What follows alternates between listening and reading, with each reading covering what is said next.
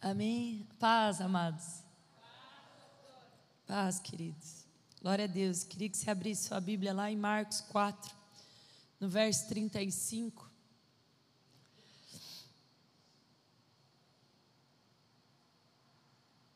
Vamos ler juntos esse texto. Sempre conhecido, mas sempre rico para nos ensinar, amém? Ao anoitecer, Jesus disse aos seus discípulos: Vamos atravessar para o outro lado do mar. Com ele a bordo partiram e deixaram a multidão para trás, embora outros barcos o seguissem. Logo uma forte tempestade se levantou e as ondas arrebentavam sobre o barco, que começou a encher-se de água. Jesus dormia na parte de trás do barco, com a cabeça numa almofada. Os discípulos o acordaram clamando: Mestre, vamos morrer, o Senhor não se importa. Jesus despertou, repreendeu o vento e disse ao mar: Silêncio, aquiete-se. De repente o vento parou e houve grande calmaria. Então Jesus lhe perguntou: Por que estão com medo? Ainda não têm fé? Apavorados, os discípulos diziam uns aos outros: Quem é este homem? Até o vento e o mar lhe obedecem. Amém? Amados, normalmente, existe dias que na nossa vida, vocês já perceberam que quando vem uma tempestade, ela não avisa que ela vem? Você está num dia maravilhoso, um dia ensolarado, e de repente os céus se fecham. De repente, aquelas nuvens pretas fecham o céu, começa a dar aquela ansiedade. E normalmente não é uma. Quando fala em tempestade, eu não estou falando de uma chuva normal. E quem morou no Paraná sabe o que eu estou falando. Tempestade no Paraná são coisas horríveis. Você nunca sabe se a tua casa não vai ser atingida por uma maldita uma árvore caindo dentro dela. Né? Porque lá é de repente fecha o céu e vem muito vento, né? Quem mora, né, Geisel? Quem mora em Cascavel, uma vez nós estávamos em casa e fechou o céu, a, todas as ruas ficaram destruídas, menos a nossa rua, ali na, no bairro que eu morava. Foi muito aterrorizante ver as coisas voando e não uma só, Pato Branco, quantas vezes nós passamos, fomos alagados. Então a tempestade, ela não avisa quando ela vem, né? Ela, ela é de repente sobre as nossas vidas e ela nos aterroriza demais, ela nos dá medo, ela nos coloca em lugares de muita vulnerabilidade. E existem muitas tempestades que elas chegam nas nossas vidas, de repente. E nós não estamos preparados para elas. E parece que a gente nunca vai ser atacado por uma. Em primeiro lugar, porque a gente acha que a gente não é merecedor de uma tempestade. Porque a gente é muito bom. Porque a gente é muito bondoso. Porque a gente faz tudo certo. Porque a gente foi educado dessa maneira, a gente foi criado nessa cultura, essa construção do nosso caráter de eu faço certo, nada de ruim pode acontecer comigo. Então, quando a tempestade vem na nossa vida, quando uma falência vem, quando o falecimento de alguém vem, quando a perca de algo, quando uma, batida de um carro, quando uma tragédia, quando qualquer acidente, qualquer incidente que aconteça, nós seres humanos e nós cristãos não estamos preparados para essa tempestade. E aqui quando Jesus quando fala nessa nessa nessa história, o Senhor falou muito que ele não está falando com as pessoas lá de fora, ele não está falando com aqueles que não conhecem o Senhor, ele está em um lugar onde ele está com pessoas próximas deles, que são seus discípulos. Então é comigo e com você que o Senhor fala. Então, uma das coisas que nós precisamos de vez arrancar da nossa vida é essa mentira satânica, onde eu e você não passaremos por problema. Mas eu escuto isso há 25 anos. E eu e você, e você deve escutar há muitos anos isso. Mas ainda, toda vez que nós nos deparamos com um problema, nós achamos que nós não podemos ter esse problema. Nós ficamos indignados, nós nos levantamos contra o Senhor. Nós nos levantamos contra as coisas do Senhor. Nós ainda somos bem como os discípulos, que temos a petulância de falar: o Senhor não se importa comigo.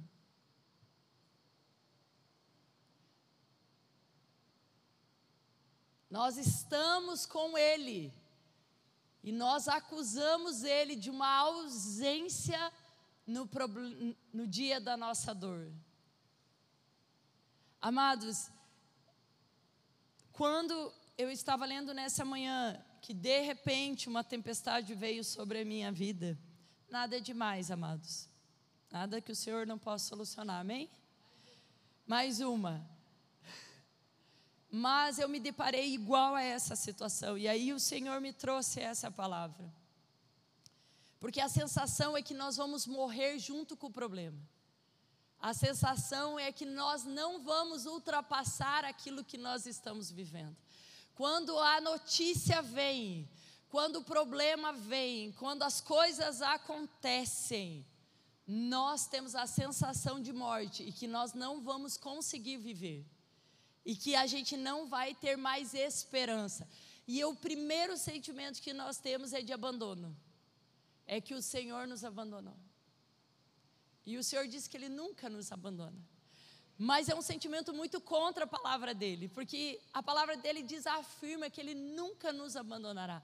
Pode uma mãe, um pai os abandonar, mas ele nunca nos abandonará. Mas a primeira coisa que nós acusamos é: o Senhor me abandonou.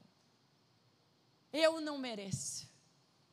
Estou passando por isso. Cadê você? Acorda, Senhor, na minha vida. Acorda, acorda nessa. O Senhor não está vendo o que eu estou sofrendo, Senhor. Mas eu acho lindo que ainda Jesus põe a culpa tudo em nós, né? Jesus, então, Daí Jesus pensa, despertou, pensou, meu Deus, estão me incomodando, né? Eu estou no barco, eu estou na situação, eu amo ele, já provei tantas coisas que posso fazer. Eu estou com eles, é somente uma tempestade, ela vai passar. Eu estou aqui, estou descansando. Bem, porque Jesus era humano nesse momento, ele era homem, então ele estava mostrando como nós devemos passar pela tempestade.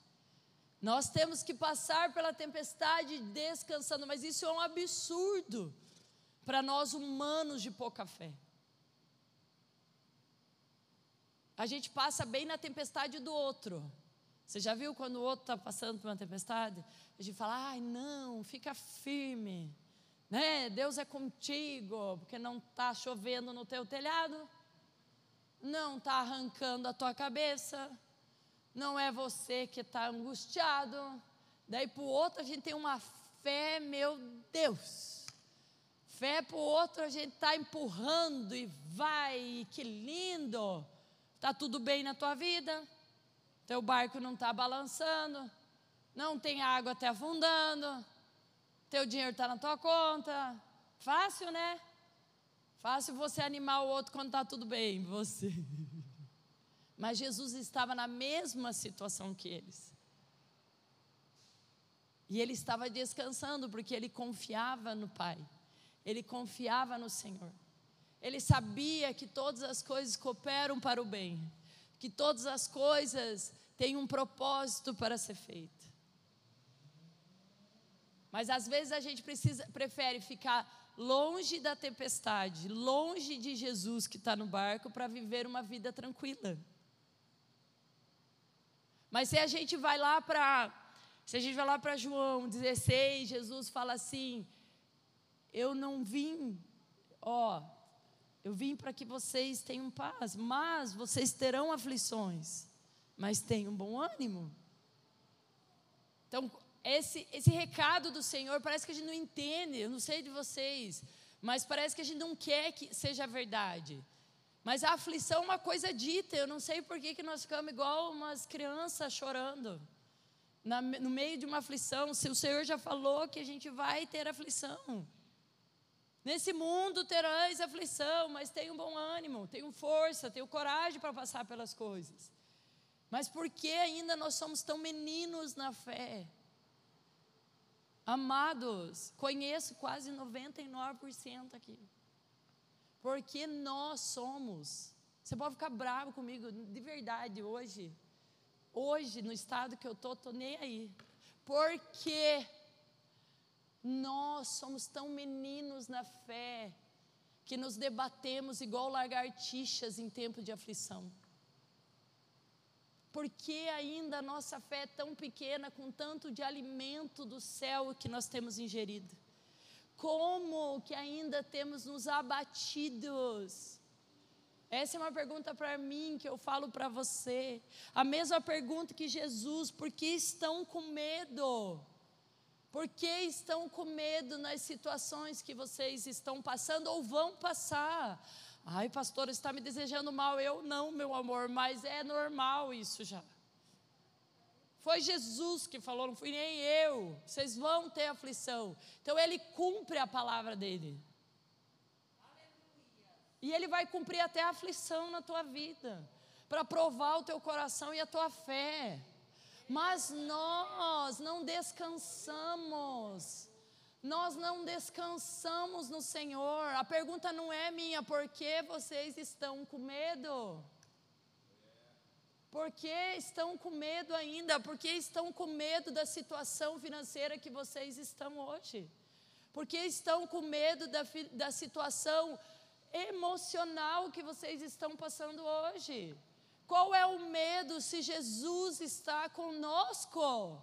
Qual é o medo sobre a situação do futuro de vocês, se vocês nem sabem se amanhã vocês estarão vivos? Por que andamos angustiados, abatidos, tristes, tentando achar soluções com as nossas próprias mãos, muitas vezes trocando o reino de Deus para saciar a nossa angústia? Porque nós ainda somos meninos na fé, porque ainda não declaramos o poder conquistado na cruz por nós. Ei, ei, tenha um bom, bom ânimo, terminando, eu venci o mundo como Jesus, porque nós não temos bom ânimo de vencer o mundo, porque nós ainda somos vencidos pelo mundo, e quando eu digo vencido pelo mundo, que, que a gente é vencido pelo mundo? Sob os padrões do mundo que a gente acredita ser mais importante do que os padrões do céu. Porque ainda a gente busca riquezas nesse mundo. Se o Senhor fala que aqueles que buscam se riqueza se distraem e chegam à perdição.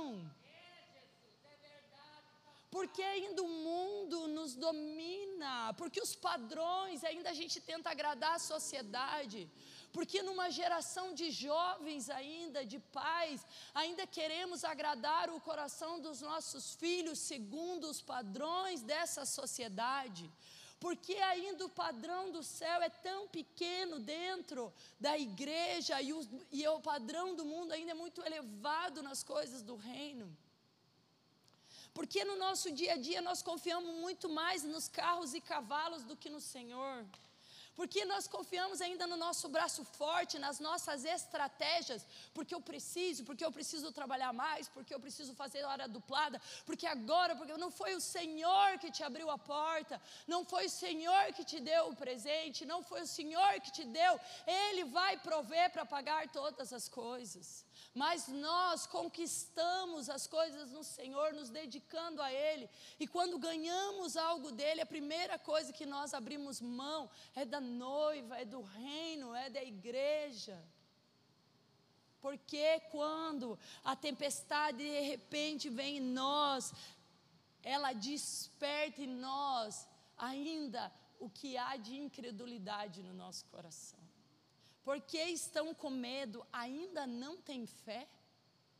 Essa é a pergunta de Jesus para os discípulos dele nesse meio-dia. Ainda não tem fé? Quantos anos nós ouvimos o Evangelho? Ainda nós estamos angustiados, abatidos, nós estamos tristes, estamos piores do que aqueles que conhecem o Evangelho, estamos sem esperança, andando no mesmo barco com a verdadeira esperança. O que nos resta? Eu sempre falo para os meus pais, né?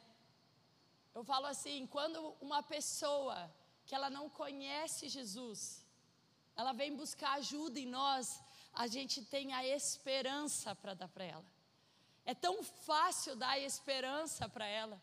Por quê? Porque ela não conhece, ela não viveu. Realmente ela estava nas trevas. Agora, uma pessoa que já conhece, já caminhou, ela tem um título, ela tem um currículo, eu vim de tal igreja, eu sou evangélica, eu sou cristã, sei lá o quê. Quando ela vem com aquele currículo, você fala: o que, que eu vou apresentar para ela? Se ela se diz que tem Cristo, mas não parece ter Cristo. Os discípulos tinham Cristo, mas não parece ter Cristo. Senhor, por que você quer que eu morra, Senhor? O Senhor não está vendo a minha tribulação. É nós, ainda meninos na fé. Que fé que nós temos, que não conseguimos entender que o nosso Deus é um Deus poderoso é um Deus grandioso. Mas nós não buscamos. Se existe um mar na nossa frente, nós não oramos, nós construímos pontes. Sabe, nós, nós confiamos muito mais na, na arquitetura humana, no, no nosso raciocínio lógico, do que colocar o pé e abrir-se o mar. Nós, sabe o que nós fazemos? Não, vou arrumar um arquiteto, vou um, um engenheiro, ele vai montar uma ponte, eu vou passar para outro lado. Por quê? Porque as nossas soluções estão sendo buscadas não no Senhor, mas sim no nosso intelecto, na nossa meninice. E ainda nós acusamos Deus porque nós estamos passando por problema. Jesus dormia na parte de trás do barco, com a cabeça numa almofada. E os discípulos o acordaram clamando: Mestre, vamos morrer. O Senhor não se importa. Parece eu. Agora, podia fazer se passar a mesma vergonha que eu estou passando. Se ia levantar a mão, amor. Porque ou a gente está clamando, ou a gente está indiferente. Mas continuamos infelizes. Mesmo tendo um Deus maravilhoso disponível a nós. Amados, está dentro de nós o Espírito Santo. O quanto nós clamamos se nós podemos exercer a nossa fé. Ainda não tem fé? Apavorados, os discípulos diziam: Quem é este homem? Até o vento e o mar lhe obedecem. Muitos de nós ainda está questionando quem é Jesus. Não sabe quem Ele é, não o conheceu, não o buscou na intimidade, não se entregou ao seu domínio, não vive uma vida totalmente cristã. Sabe que a maior artimanha de Satanás que eu creio, de toda a estrutura de igrejas do mundo inteiro, é a simplicidade de Jesus. Mas não Jesus como um homem simples que vivia, é colocar Jesus como realmente somente um homem. é colocar aqui ritos, é colocar aqui é, ações de vir à igreja, cantar e ir embora, ações de nananana, é viver um evangelho. É fazer com que destruíssem a fé em atos de rituais que fazem com que a gente ache que a gente está agradando a Deus. E o Senhor sonda corações. O Senhor nos coloca em situações mesmo para fazer com que Ele descubra e a gente descubra que a gente não tem fé nenhuma. E que a gente não é crente mesmo, porque na hora que nos aperta, a gente explode, não temos nada de Jesus dentro de nós. Por quê? Porque a gente não se rendeu ainda a Ele. Porque a gente coloca Deus enorme, grandioso, que abriu o mar como uma história da escola bíblica dominical. Sabe o problema? Que a gente infantilizou. A gente coloca isso como se fosse um desenho animado que nunca existiu. Que essa história de abrir o mar é somente a história de Moisés, um personagem de barba branca que tinha um cajado. E daí era lindo aquele filme, se assistiu aquele filme, é assim que a gente olha para essa história. E quando a gente tem que exercer a nossa fé, a gente não acredita. Porque a gente não acredita nem nas coisas que estão aqui. Porque a gente não acredita no Evangelho do poder de Cristo. Todos nós acreditamos? Temos exercido a nossa fé? Como está a nossa fé? A gente tem falado ou exercido ela? A gente tem descansado e entregado os nossos problemas na mão do Senhor?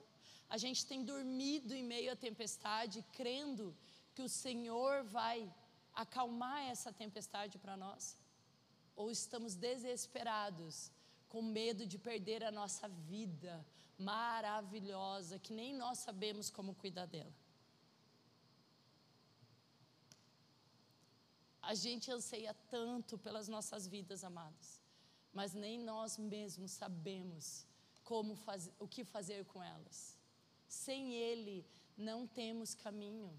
Amados, quando o Senhor fala, tenha bom ânimo, tenha coragem, tenha motivação, tenha um motivo para caminhar. Mas muitos de nós não temos um motivo para ter uma ação de caminhar. Para que nós vamos para o outro lado do mar? Estamos indo para outro lado. Para que nós vamos para o outro lado? Tem que ter um motivo para você se mover. Por que você acorda toda manhã? Para ficar mais rico? Você acorda de manhã para quê? Para que, que você acordou hoje? Qual é o teu objetivo? Qual é o motivo da tua alegria? Qual é o motivo da tua vida? Quando nós temos um motivo real, concreto, de agradar ao Senhor, de adorar a Ele, de satisfazer a Ele, nossas ações são ao contrário de agradar a nós. Então nós estamos até acordando com motivo errado. Qual é o motivo que eu acordo?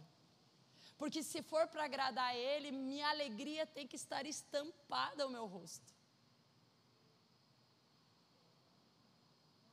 Se o meu motivo é agradar o Senhor, eu vou fazer tudo que agrada a Ele. E eu vou agir como agrada a Ele. Amém? Amados, o problema é que quando nós não andamos no caminho do Senhor, quando o nosso não, motivo não é Ele, nós ficamos perdidos e por isso que a infelicidade toma do nosso coração. Por isso que a gente começa a mudar o cabelo. Eu falo por mim, não falo por ninguém. Por isso que a gente começa a ver, ai, preciso pintar o cabelo. Ai, preciso emagrecer, preciso comprar uma roupa nova, ai, preciso mudar minha cozinha. Ai, não aguento mais essa cozinha. Ai, essa cozinha está me infernizando. Está bem boa lá, deixa ela lá. Só que a gente começa a ficar incomodado porque o nosso motivo já não é mais o Senhor. Porque daí a insatisfação toma conta de nós. Ah, obrigada. A insatisfação toma conta do nosso coração. E essa insatisfação faz com que a gente se mova em nosso favor, não mais em favor do Senhor. Quando o nosso motivo é o Senhor, amém? O nosso coração não está preocupado com as coisas dessa terra, estão preocupados com as coisas do céu não mais conosco, mas ainda nós estamos nesses lugares, amém? Fica de pé, amado.